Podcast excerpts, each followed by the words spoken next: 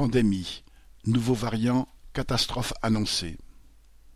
Panique boursière, fermeture de frontières, restriction du trafic aérien, le nouveau variant du Covid-19, identifié en Afrique du Sud et baptisé Omicron, fait se lever un nouveau vent de panique.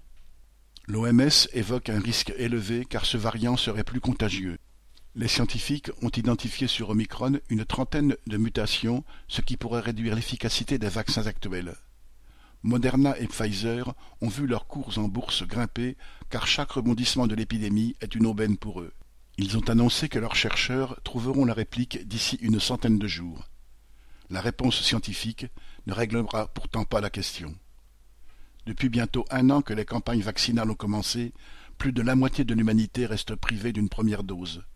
En Afrique du Sud, où ce nouvel avatar du Covid-19 a été identifié, 23,8% de la population seulement ont été vaccinés. Pour l'ensemble du continent africain, la vaccination est estimée à 7% seulement de la population. Or, les scientifiques sont unanimes à dire que plus la couverture vaccinale est faible, plus les risques de mutation du virus sont élevés. Dans la course de vitesse engagée avec le virus, les groupes pharmaceutiques ont toujours considéré les vaccins élaborés par les équipes de chercheurs comme des marchandises et non comme des remèdes.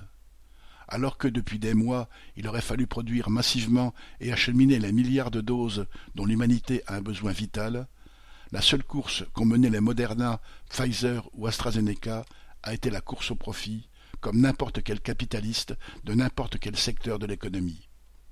Pour obtenir des vaccins, il faut d'abord payer, et rubis sur l'ongle, car les groupes pharmaceutiques ont encore augmenté le prix des doses vendues à l'Union européenne cet été sous le prétexte des recherches sur le variant Delta. Devant les décisions des conseils d'administration des laboratoires, les dirigeants du monde entier s'inclinent sans discuter, y compris ceux qui, en parole, ont reconnu la nécessité de suspendre les brevets qui donnent à ces capitalistes l'exclusivité de la fabrication des vaccins. Même le système COVAX, parrainé par l'OMS et comptant sur les dons des pays riches, ne garantira pas une couverture vaccinale pour les pays pauvres, car les livraisons restent dérisoires.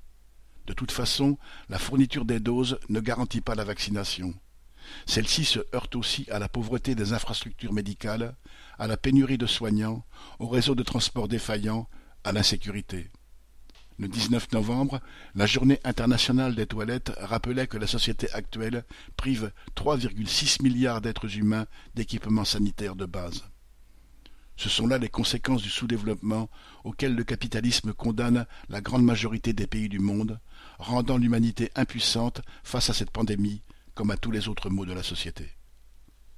Boris Savin